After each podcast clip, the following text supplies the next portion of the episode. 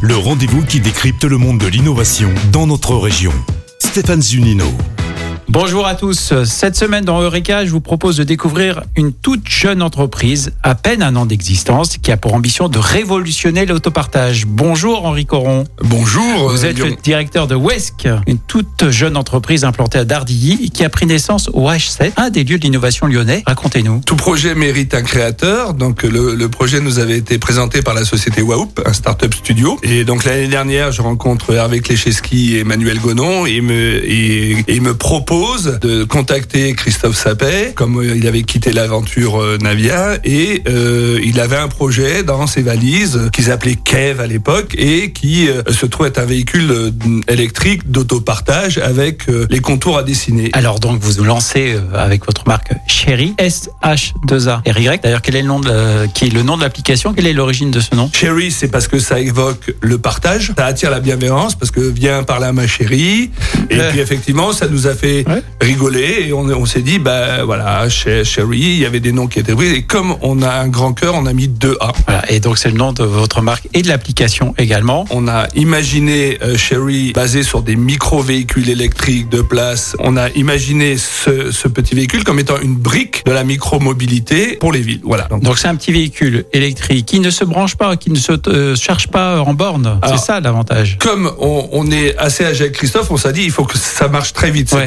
Donc euh, essayons d'enlever euh, tous les obstacles. Et on a dit si on veut diffuser ce genre de véhicule dans la ville, il faut qu'on arrive avec euh, limite zéro contrainte. Donc il fallait une mobilité sans borne. La seule chose que nous avons à négocier avec les euh, les, les municipalités, Mmh. c'est effectivement euh, la voirie. Alors concrètement, je suis euh, usager, je souhaite utiliser euh, votre véhicule électrique, je vais sur l'application et ça fonctionne finalement comme les trottinettes aujourd'hui. Alors Voilà, moi je voudrais plus optimiste. Vous êtes usager, Oui, pas- vous je êtes suis, euh, voilà, oui, vous oui. êtes usager. je suis euh, Voilà, vous avez besoin de ce service et donc vous téléchargez Ouais. l'application, euh, vous remplissez euh, le formulaire avec euh, votre permis de conduire, vous arrivez devant un véhicule, vous posez votre iPhone, votre Samsung, votre smartphone et puis vous ouvrez l'application et vous commencez votre euh, votre ride. Voilà, je débloque et je rebloque une fois que je suis Voilà, stationné. Voilà, Et exactement. je n'ai pas de coût de stationnement. Non, alors ça c'est pris en charge par euh, Sherry. C'est toute la révolution, je dirais, euh, de, du modèle d'autopartage. Aujourd'hui, le prix pour nous n'est pas le plus important. Ce qui est important, c'est l'accessibilité au service et de prouver qu'il a qu'il a une vraie euh, une vraie existence. Ce véhicule, il est français? On nous, on nous demande toujours beaucoup Ouais. à nous start-up. C'est marrant parce que Renault a un véhicule qui s'appelle Twizy qui est fabriqué exclusivement en Corée. Donc nous, il- aujourd'hui, malheureusement, on n'a pas trouvé un véhicule avec une batterie changeable, donc Mm. interchangeable, en France encore. Voilà. Donc on a trouvé le véhicule euh, Biro qui est, qui est fabriqué par une société italienne.